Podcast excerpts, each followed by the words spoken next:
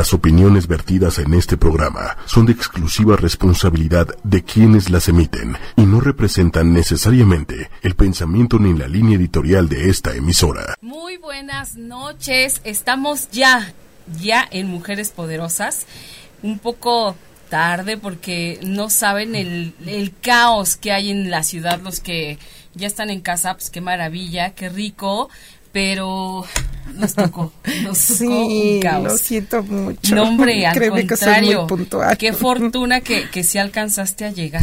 Sí. Eso es maravilloso. Hoy tenemos un programa bien especial que yo ya tenía muchísimas ganas de tocar este tema porque es bien importante. Siempre ha sido importante, pero me parece que ahora más que nunca se trata de informarnos, de ser más conscientes de todo lo que está pasando, por qué está pasando y sobre todo eh, que nos lo diga una especialista eh, como Enma que viene hoy con nosotros. Antes de continuar les quiero decir lo de siempre, recordarles que a través de ochoymedia.com nos escuchan, pero si nos quieren ver, también estamos haciendo Facebook Live desde la página de ocho y media, que es 8 con número Y media. Estamos también en Twitter y estamos también por YouTube todo en vivo. Así que no hay manera. Hagan sus preguntas. Hoy tenemos una especialista magnífica, así que no, no lo dejen pasar. De verdad, este, reflexionemos todas juntas, todos, porque este programa también lo ven hombres. Y bueno, estamos hoy con Enma Obrador Garrido Domínguez. ¿Cómo estás, Enma? Bienvenida. Muchísimas gracias por estar aquí. Gracias por la invitación. Muy contenta de estar contigo, con tu audiencia. Creo que es muy importante el tema. Sí, es importantísimo. El tema eh, de hoy es la violencia discrimina. ¿ok? Entonces, bueno, yo les voy a leer un poquito de quién es ella para que se den una idea de la calidad de invitada que tenemos hoy. Ella es abogada feminista, eh, litigio estratégico, maneja derechos humanos y diversidad sexual. Su objetivo es contribuir para lograr una sociedad incluyente sin discriminación ni desigualdad por razón de sexo o género, donde se reconozca plenamente los derechos humanos de las mujeres. Eh, ella obtuvo la licenciatura en Derecho por la UNAM, es socia fundadora de la Asociación Internacional de Mujeres Abrazando a México, que es AMAM AC. Ella tiene la dirección general jurídica hasta el día de hoy, desde su fundación y hasta el día de hoy. Esta asociación eh, se dedica a erradicar y prevenir la violencia en contra de las mujeres y niños y niñas. Los logros de AMAM han sido el caso de feminicidio, eh, de Nadia Muciño Márquez, documentación del caso y desarrollo de metodología en el Tribunal de Derechos Humanos de las Mujeres, investigación, diseño e implementación del curso taller de profesionalización en género para organizaciones de la sociedad civil, es coordinadora del Encuentro Estatal Feminista Tejiendo la Red Feminista Mexiquense. Eh, tiene colaboración en capacitación para la implementación del Observatorio de Violencia Social y de Género en Campeche. Mirada Joven hace investigación, diseño e implementación de taller de formación de audiencia crítica en jóvenes adolescentes. Tiene el proyecto Encuentro de Mujeres, que es Mujeres en el Presente. Es la coordinadora del primer foro La Democracia de las Mujeres Mexiquenses, coordinadora de la primer Feria de la Mujer Esmeralda. Programa La Violencia Nos Denigra o La Violencia Nos Discrimina atención, asesoría jurídica a mujeres en situación de violencia. Ella también es tallerista, es capacitadora, es consultora en, diseño y aplicación de programas con perspectiva de género. También realiza activismo. Y bueno, este es extensa, extensa tu semblanza. Estamos ya este aquí. Y a ver, a mí me gustaría empezar, Enma, eh, ¿Cómo se encuentra en la actualidad aquí en México este problema de la violencia con las mujeres? ¿Cuál sería como su estatus?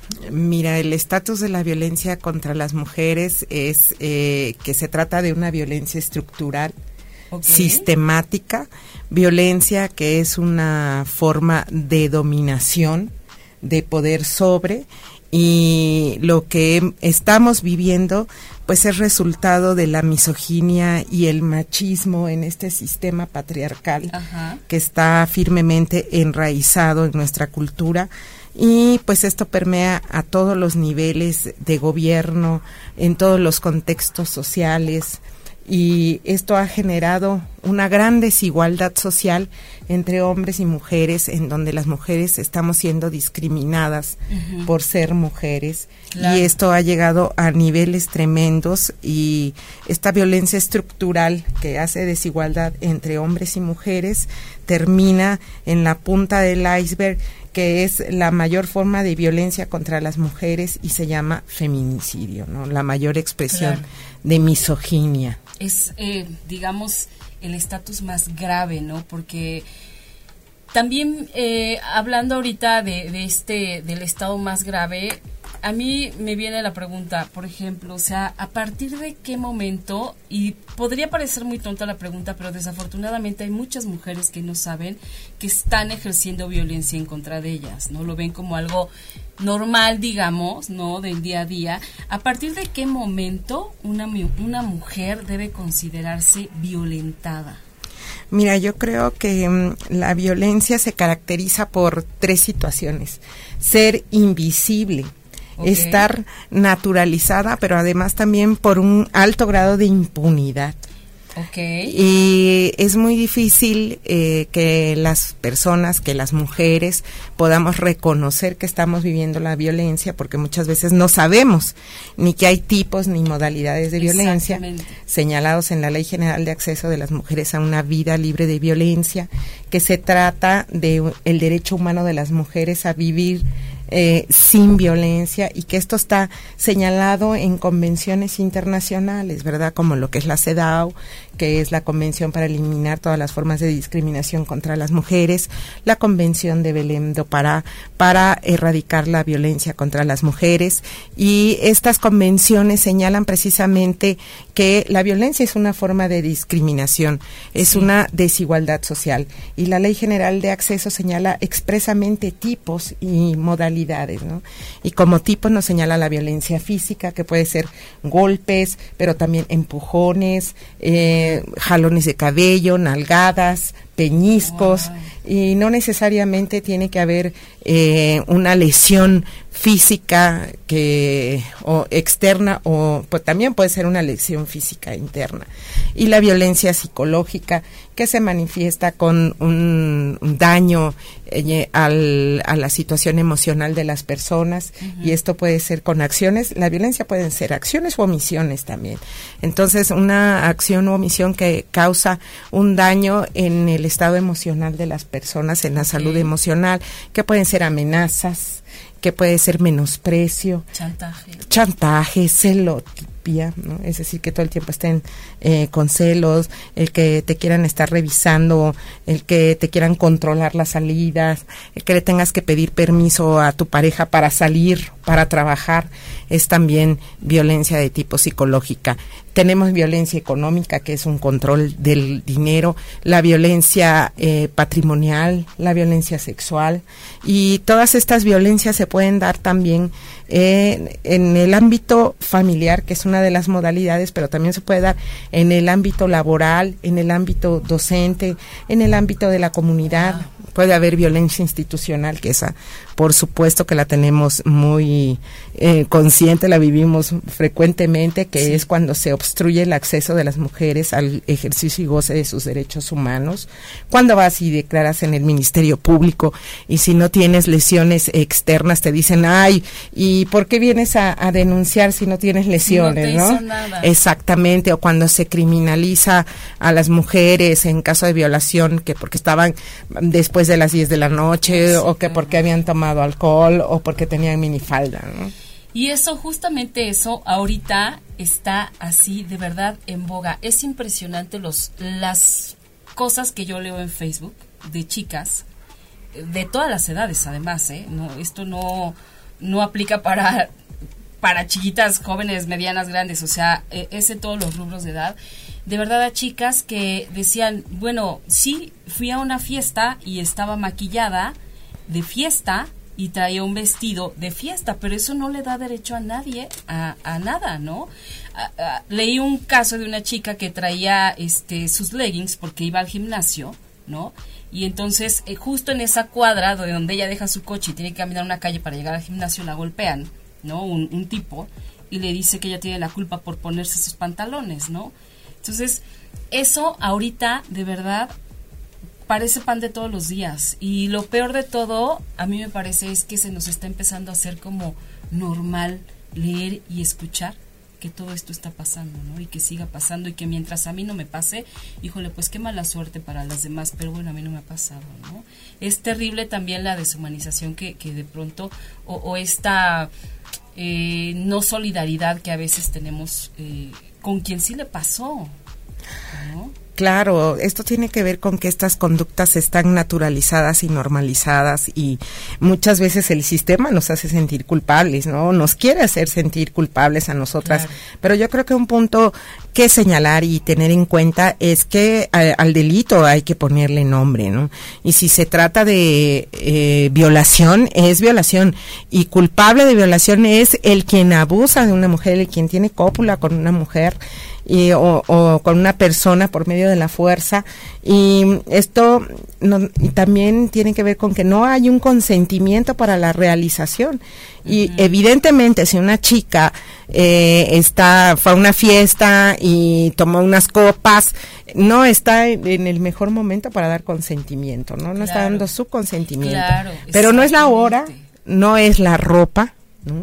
Porque nada de esto serían condicionantes para disminuir la gravedad de un delito como es violación o como es eh, el feminicidio, o sea, o lesiones o secuestro o mm, desaparición eh, todos estos delitos eh, se están cometiendo contra las mujeres y no porque nosotras lo estemos provocando. Tiene que ver con este orden social, cultural que estamos viviendo, ¿no? Y en donde se nos impone una sanción a las mujeres por estar en el espacio público. o sea, nos quieren a las mujeres buenas. Eh, eh, la idea esta terrible de ser mujeres buenas y quedarte únicamente en tu casa, ser mujer decente, que te dediques únicamente a la familia, a casarte, a procrear. Entonces todo esto nos pone a las mujeres en una posición de desigualdad social terrible. Y el reflejo mayor es que no podemos salir a la calle con seguridad. Y yo siempre les pregunto, sospechen, sospechen por qué los hombres no se sienten eh, en esta posición de inseguridad cuando están en las, en las calles, que pueden salir de noche, que no son objetualizados, ¿no? Porque los hombres no son objetualizados. Y si lo viven, porque yo no voy a ser determinista, sí creo que las personas estamos viviendo un contexto de violencia de todo tipo, de toda índole. Sin embargo, la violencia que estamos viviendo las mujeres y que nos atraviesa de manera desigual también a nosotras, porque no es lo mismo una chica que tiene que tomar el transporte público y venir del Estado de México a la ciudad eh, para estudiar o para trabajar que una compañera que viene en un vehículo a su trabajo, ¿no? Hay como que nos va atravesando la desigualdad, nos va atravesando de, manera desigual a las mujeres y nos va poniendo también en situaciones eh, de riesgo o mm, contextos precarios, ¿no? Claro. Que yo creo que eso también es una violencia estructural y que se tiene que abordar y que se tienen que tomar las medidas necesarias para remediarlo. Exactamente. Prevenir. Absolutamente. Oye, hay saludos, Marta Nemberger, buenas noches. Eh, Mónica Lara, saludos Pati Yema, un abrazo. Gracias Moni por la recomendación. Pati Jiménez, hola, Moy Moy también nos saluda. Y Pau Urbina Rodríguez nos dice, hola, ¿qué tal? Desafortunadamente, la mujer fomenta el machismo desde que educa a sus hijos. Que esto es un estereotipo muy fuerte que escuchamos eh, frecuentemente y yo creo que es muy terrible que a las mujeres nos introyecten esta idea y que muchas la creamos, porque yo creo que no solamente se educa en la casa, no solamente se educa en la familia, educan los medios de comunicación, educa la escuela, educan amigos, amigas, la comunidad, educa mm, em, evidentemente ahora las redes sociales, pero también educan los hombres, ¿no? Porque es muy importante ver que somos una sociedad que ha criminalizado la maternidad de las mujeres en este sentido para ponernos una carga extra, ¿no? Además de responsabilizarnos del machismo. Pero los hombres también han educado y venimos de generaciones de hombres que no han estado eh, en la casa cuidando la paternidad, ¿no? Que no tienen una paternidad en donde se involucren en los cuidados, en el afecto con los hijos y las hijas, en donde por esta cuestión de estereotipos, se ha, de roles y estereotipos tradicionales, se considera al hombre como que tiene que ser el proveedor y que entonces tiene que salir y trabajar, pero además hay un machismo tremendo en donde dice que un hombre para ser macho necesita tener muchas mujeres, ¿no? Porque eso estaba bien, un hombre podía tener eh, la esposa, ¿no? La, y está bien visto. La, la, la, catedral, la iglesia, la capillita, y había sido una forma de reproducción de estereotipos y de violencia contra las mujeres, pero yo creo que no, que, que también ellos han educado, también el sistema ha educado precisamente con todos esos olvidos, precisamente por dejar las tareas únicamente a las mujeres y los chicos y las chicas que se vienen, eh, que somos producto de estas generaciones, pues hemos crecido como un reflejo de esto, ¿no? Entonces, eh, creo que tenemos que reflexionar al respecto y sospechar siempre de, de lo que nos están diciendo, ¿no? Porque puede... Exactamente. Y, y por ejemplo, sí, mira, el, el papel de las mujeres es bien importante. Yo tengo un hijo varón, este, él tiene ahora 18 años, pero o sea, cuando te importa, cuando te importa tu familia, trabajas en ello, ¿no? O sea, y no es nada más que, bueno, pues hay que vaya a la escuela y a ver qué le dice, no.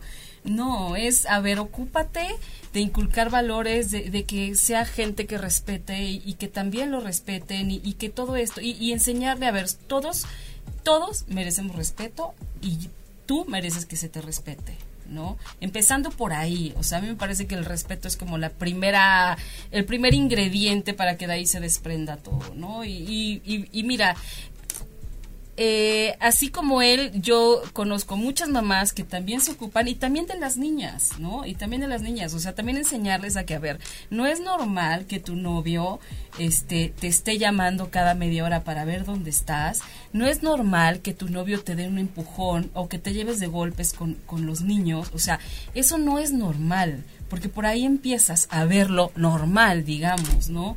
Entonces también con los niños, a ver, no, no o sea, a las chicas no se les pega, no se les dice groserías. No, o sea, de repente mi hijo me dice, mamá, pero es que también ella se lleva muy pesado, ¿no? Bueno, o sea, ella es ella. O sea, aquí se trata de ti. O sea, tú, de, de quién eres tú, de, de, cómo te estás formando. Si la chica se deja que le digan groserías o le peguen o tal, bueno, pues tú pues aconsejale que no es así, ¿no? Tampoco es de que, pues déjala y a ver qué hace. O sea, no, porque se trata de que todos de pronto pues nos apoyamos unos a los otros, ¿no? Y que a lo mejor si, si el compañero o la compañera de mi hijo no le han inculcado como el esta cosa, el respeto a sus semejantes, pues habla con él, o sea, entre chavos también se escuchan, como bien decíamos hace rato, y tú lo decías muy bien, los amigos también educan, los hombres también, los papás también educan, ¿no? Y hay veces que, hablando del tema de los papás, hay veces que existe tan poca comunicación que ni siquiera saben cómo comunicarse con ellos, ni cómo hablarles. Claro, es que tenemos, mira, lo más introyectado es precisamente este machismo y machismo como una valoración de lo masculino sobre lo femenino y está introyectado en todas las personas, ¿no? O sea, nacemos y no no traemos como que ese chip de decir, bueno, eh, esto no es normal, esto no tiene que ser así, porque lo primero que vemos es una sociedad en donde te dicen, ¿qué vas a tener? Estás embarazada y bueno, ¿y qué va a ser? ¿no? Porque si es niño, le vamos a hacer su baby shower y vamos a, a el nombre del abuelito, del tío, del papá, pero además el pastel va a ser color azul, el, recuerdito azul, la ropita azul y la y si vas a tener niña, ay hija, suerte para la próxima, ¿no? Porque ay, ojalá que el próximo sea niño. Eh, pero bueno, si es niña va a tener que ser todo rosa, historias románticas, ¿no? Y entonces se van como que sembrando todo esto que a la larga va a generar una desigualdad. ¿Por qué?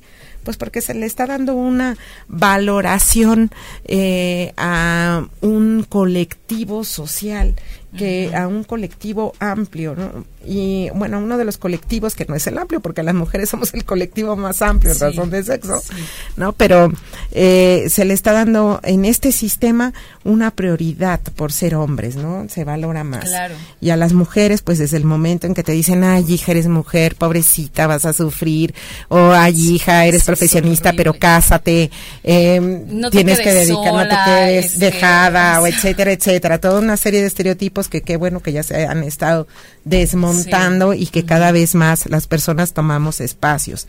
Em, yo creo que en la comunicación entre pues integrantes de la familia, la comunicación que tenemos las personas a veces es complicada, que es difícil después de los horarios de trabajo que tenemos, de las dinámicas de tránsito para llegar a, a las casas, por ejemplo, eh, las personas no es que todas las que trabajan en Ciudad de México vivan cerca, sino que tienen que recorrer y desplazarse muchas horas, entonces hay una serie de condicionamientos que hacen que a veces sea difícil la comunicación con hijos, con hijas, con, con la familia en general. Y yo creo que lo más sencillo es a veces decir, bueno, que alguien más está haciendo esta tarea, ¿no?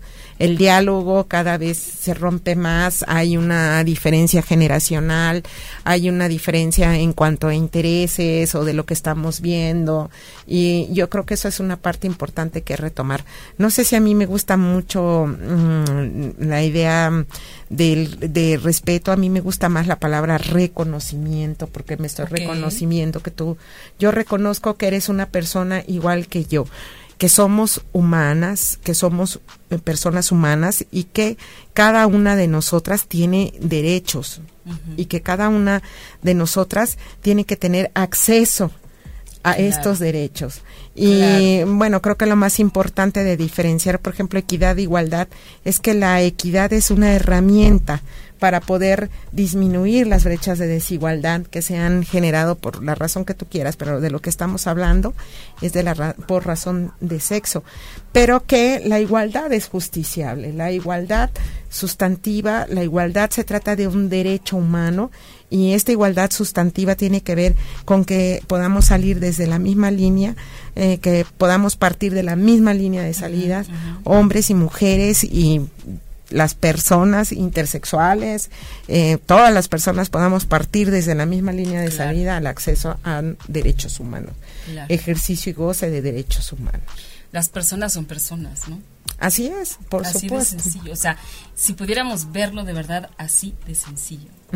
Así es. Y diferentes, ¿no? Porque queremos una igualdad de derechos, de oportunidades, de acceso, pero reconociendo toda la, la diversidad que somos, de personas, desde la infancia, adolescencias, juventudes, eh, personas de edad madura, eh, adultas mayores, en fin, toda la diversidad, pero también mujeres indígenas, afrodescendientes, sí, ¿no? Sí, es, es una gama. Diversidad eh, sexual o disidencias sexogenéricas también. somos una gran diversidad y toda esta diversidad de personas lo que necesitamos son políticas públicas que nos permitan el acceso, disfrute y goce de derechos humanos para una sana convivencia. Ok.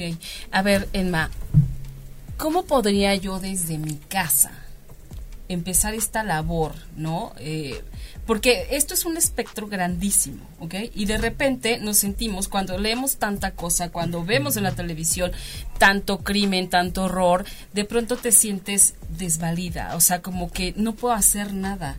Y en realidad sí podemos hacer mucho desde nuestra casa. ¿Qué podría yo hacer si tengo hijos chiquitos o más grandes o como sea? ¿Qué puedo hacer yo desde mi casa? con ellos para que para empezarles a crear esta conciencia de reconocimiento hacia el otro pero que también para que empiecen a, sospechar digamos no a mí me gusta hablar de la autonomía de responsabilidad de vida de responsabilidad social y ahí entra esta autonomía. Y a veces somos una sociedad que considera que la infancia no puede tener autonomía, ¿no? Que porque no pueden tomar decisiones o que porque eh, en fin, le voy a poner la ropa o le voy a decir que va a comer y si no le gusta, pues ni modo, se lo tiene que comer. Entonces, o, que no opinen sobre a qué escuela van a ir, si les gusta la escuela, o, en fin, es todo un sistema en donde vamos eh, quizás mermando la autonomía de las personas desde la infancia. Y esto pues de repente va generando contextos en donde eh, no tenemos una autonomía plena de vida. Y esto pues va a reflejar muchas veces en la autoestima y también en, en, en, en lo que es la lo que decimos como autodefensa no claro Ok, entonces empezar, empezar a darles voz, ¿no? Eh, o sea, a tratarlos como personas. Y responsabilizarnos de, los, de los actos, responsabilizarnos de la comunidad, responsabilizarnos de la sociedad, de la familia, de círculos vitales, como yo digo, ¿no? Círculos de vida, porque creo que que como seres humanos nos vamos moviendo en estos círculos y a veces los hemos dejado fuera, ¿no? Vivimos tanto, eh, porque esta autonomía tampoco a la que yo me estoy refiriendo quiere decir que sea un individual, individualismo exacerbado como el que hemos vivido. No, no me interesa lo que le pase a la otra persona. Si no me pasa a mí, no hay problema. No, no, no, no se trata de eso. Creo que hay que tejer este tejido social, retejer, eh, curar, eh, no sé, parchar, hacer replantearnos exactamente lo que ha sido nuestra convivencia. Y yo también creo que hay que hablar de involucrarnos que nos tenemos que involucrar, que muchas veces en, en todo esto que vivimos como un conflicto social, las mujeres eh, creo que los hombres eh, se tienen que responsabilizar de lo que estamos eh, viviendo en esta sociedad. Y uno de los mayores problemas sociales que hay es precisamente la desigualdad y la violencia que estamos viviendo las mujeres. Entonces, en, en esto, pues yo no veo a los hombres interesados en, en cambiar eh, estas conductas machistas, no veo a los hombres eh, desde ellos que empiecen a trabajar por políticas públicas para la igualdad, pero también soy exagerada. Yo creo que sí debe haber algunos compañeros que son conscientes y que, que se están involucrando y que además están generando conocimiento y estrategias para abordar estas problemáticas, porque las mujeres en colectivo tenemos ya algunos años trabajando por nuestros derechos. Entonces yo creo que hasta que no se haga esto mm, desde una, una serie de acciones integrales y articuladas, no vamos a poder ver mayores efectos en lo que es la prevención de la violencia contra las mujeres, porque estamos hablando de específicamente de esta violencia por razón de género por razón de sexo, por haber eh, nacido y, en cuerpo de mujer o por leernos en cuerpo de mujer que estamos viviendo, ¿no? Ok. Fíjate que ahorita que hablabas de hombres, hace poquito ocurrió algo que me, que me gustó mucho. Eh, fui, es, no voy, casi no voy por mi hijo a la escuela. Ese día, por alguna razón, yo iba a pasar a la misma hora, le llamé, le dije, oye, estoy a una cuadra, te recojo de una vez, no sé qué. Me dijo, sí, solo espérame 10 minutos. Le dije, ¿por qué? Y me dijo, porque voy a acompañar a unas chicas al metro. Entonces le dije, ah, ok, está bien. Entonces ya que regreso le dije, ¿por qué las acompañaste al metro? No entiendo. Me dice, mamá, ¿estás viendo cómo está todo? Y ella se tenía que ir por una calle que está horrible porque hoy no, o, sea, siempre iba el papá de una de ellas y llevaba las tres, pero ese día no fue y entonces él la, acompañó al metro, ¿no?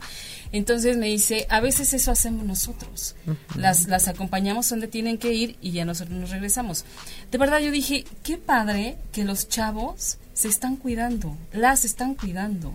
O sea, eso habla que, para mí, habla de, de una conciencia, ¿no? Y de un reconocimiento también a, la seguridad de la otra persona, a que tiene derecho a estar bien, a que tiene derecho a que no abusen de ella, a que, a que esté protegida, a que alguien la, la cuide o que ellas se sientan cuidadas y, y seguras, ¿no? Entonces, me pareció como dije, qué padre que los chavos, ante todo esto que están viendo, pues están apoyando y están siendo solidarios, ¿no? Sí, creo que la visión importante de esto es que somos personas, que mm, no somos un grupo vulnerable. ¿Te imaginas lo terrible que sería que las mujeres eh, sigamos siendo consideradas como un grupo vulnerable.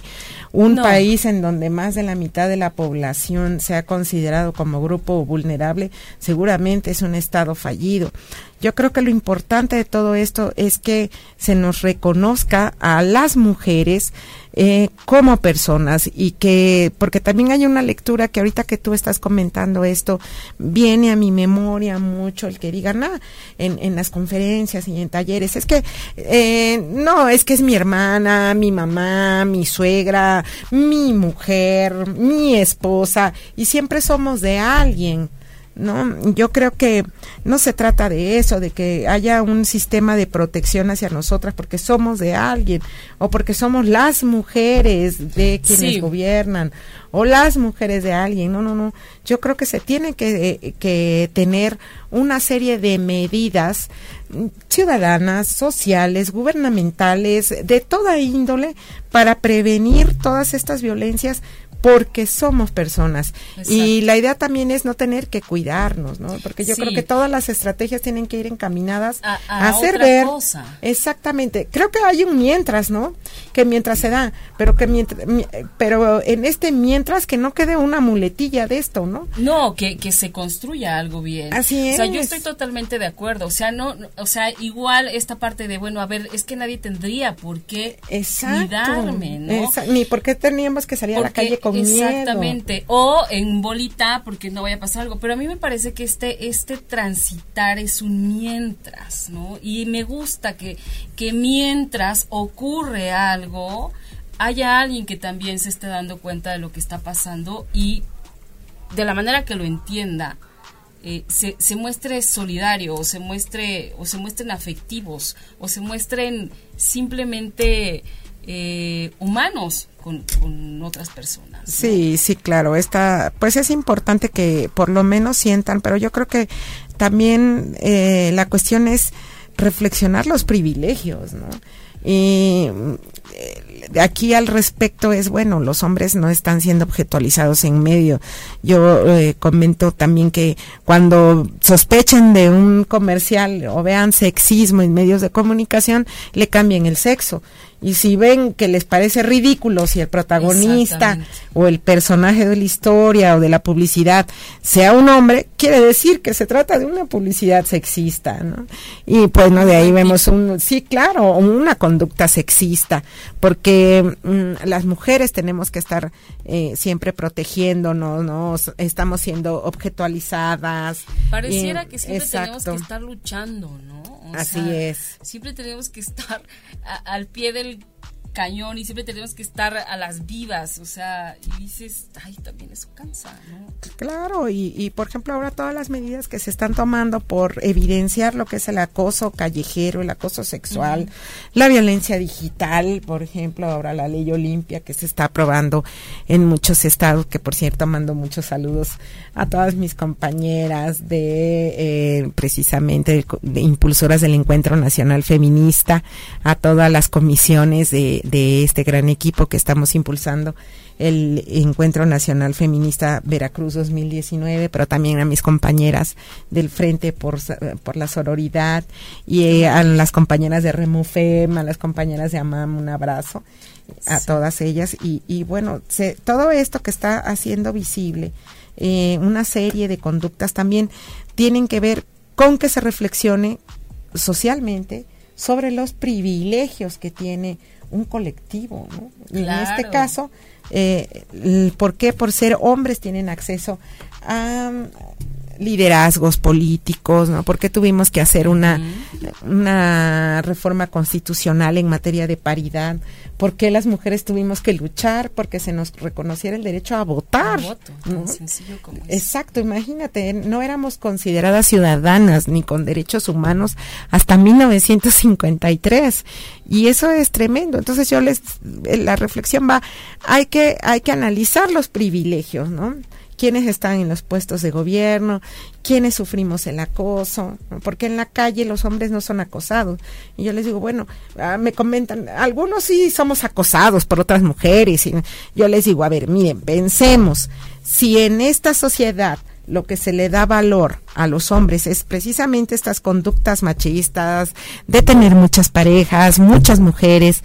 Imagínense lo que es esta idea de acoso por una mujer no implica una relación de poder no hay una relación de poder porque supuestamente las mujeres, en este esquema, las mujeres no tenemos una relación de poder sobre los hombres. En colectivo quienes tienen ese poder son los hombres. Y entonces eso va creando en las mujeres una, eh, una sensación de inseguridad y eso es violencia psicológica. Sí.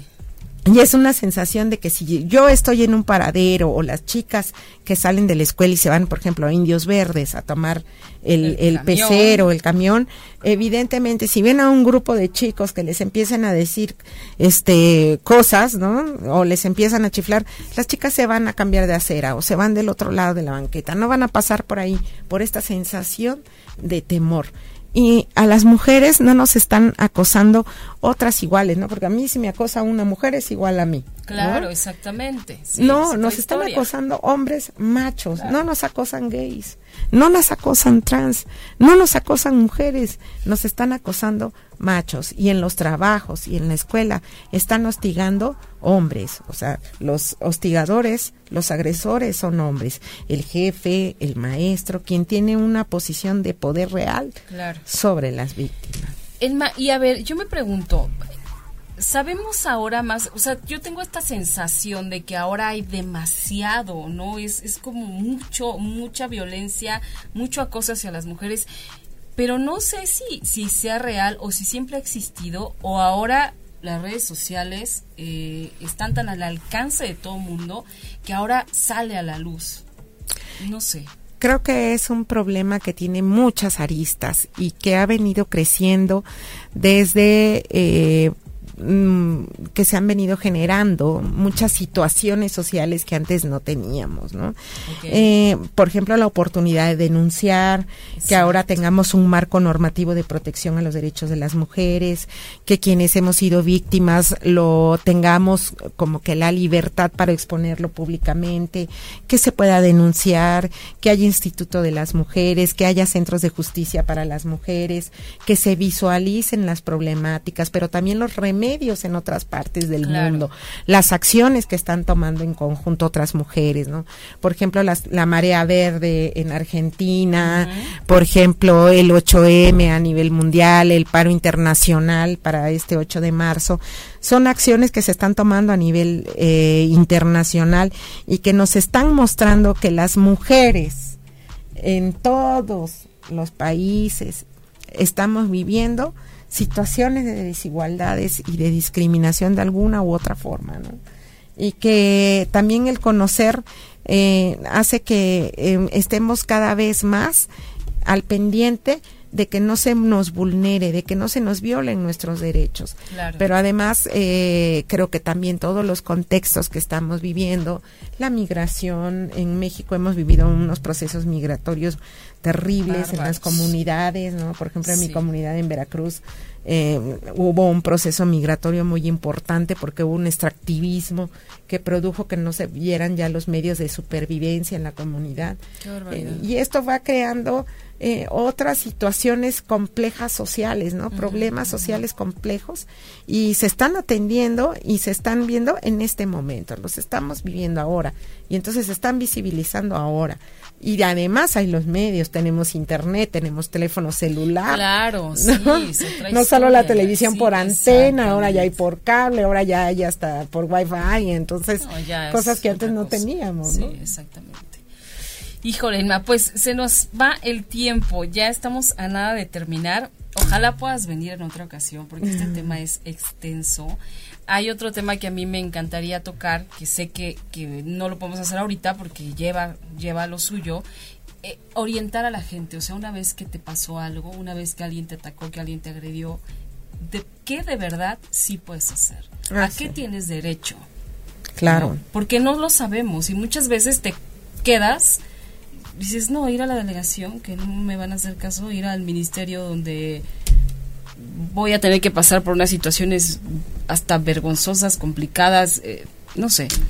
Eh, estaría bueno como tener esta orientación. Claro, yo creo que estamos tejiendo puentes, que hacer redes de mujeres, las redes de mujeres salvan vidas. Así Eh, es. Creo que ahora las oportunidades en, en medios sociales son importantes porque nos vamos conociendo, sabemos en dónde hay una compañera, por ejemplo, está la red de abogadas feministas, en donde nos vamos comunicando, y si se necesita una abogada en, en otro estado, pues estamos en contacto Qué con maravilla. compañeras. Pero también creo que hace falta una un modelo de atención, que hace falta una ruta de atención.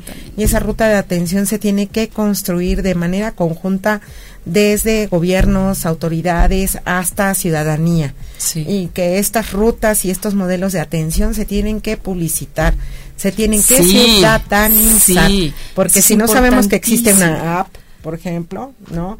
O si no sé si existe el Centro de Justicia para las Mujeres y que me van a dar atención integral, pues, eh, o que hay ministerios públicos especializados. Exacto. Esa Pues es no la parte de, de la que estamos súper cojas las mujeres. No sabemos ni para dónde, ¿no? O sea, ocurre algo o le ocurre a alguien a, a- algo a alguien que conocemos y nos preguntan y, híjole, pues no, no sé, ¿por qué no vas a la delegación, no? Sabiendo que hay eh, un espectro mucho más amplio. ¿no? Así es. Entonces- y también el acompañamiento y la atención tiene que ser eh, importante. Creo que cada vez más tenemos que capacitarnos o por lo menos eh, saber un poco más de cómo realizar este acompañamiento para no eh, revictimizarlas o que se pueda desestimar la denuncia, ¿no? Hay, Claro. hay momentos precisos y lugares en donde se tiene que dar la atención. Sí creo que tendría que ser motivo de otro programa. Claro. Tú tienes una página en Facebook este para que te, te busquen por ahí y, y nos es Sí, es una Enma, página, Enma Obrador, que es mi página. Enma es- Obrador, Enma, E N M A, no es Enma Emma, es. Enma Obrador. Arroba Feminauta. Arroba Feminauta. Y el Búsquenla, igual, Enma verdad. Obrador Feminauta. Y está también la página de la asociación, los correos electrónicos de la asociación, en donde, eh, por supuesto, estamos dando atención a las compañeras. Eh, para mm, este año, pues tenemos proyectos con, con AMAM, con la Asociación de Mujeres Abrazando México, y tenemos también el proyecto del Encuentro Nacional Feminista, como yo les comentaba, 2019, que es una plataforma muy importante en donde conocernos, en donde eh, visualizar estas problemáticas y trabajar conjuntamente en propuestas. ¿no? Claro. o ver los obstáculos. eh, De eso también nos tienes que exacto, hablar. de los obstáculos en la atención o, o cuáles son las necesidades reales de, de- que tenemos las mujeres en cuanto al tema este de, de violencia de género. Perfecto. Enma, pues muchísimas gracias. Se Ay, nos gracias fue ya el tiempo. Muchas gracias.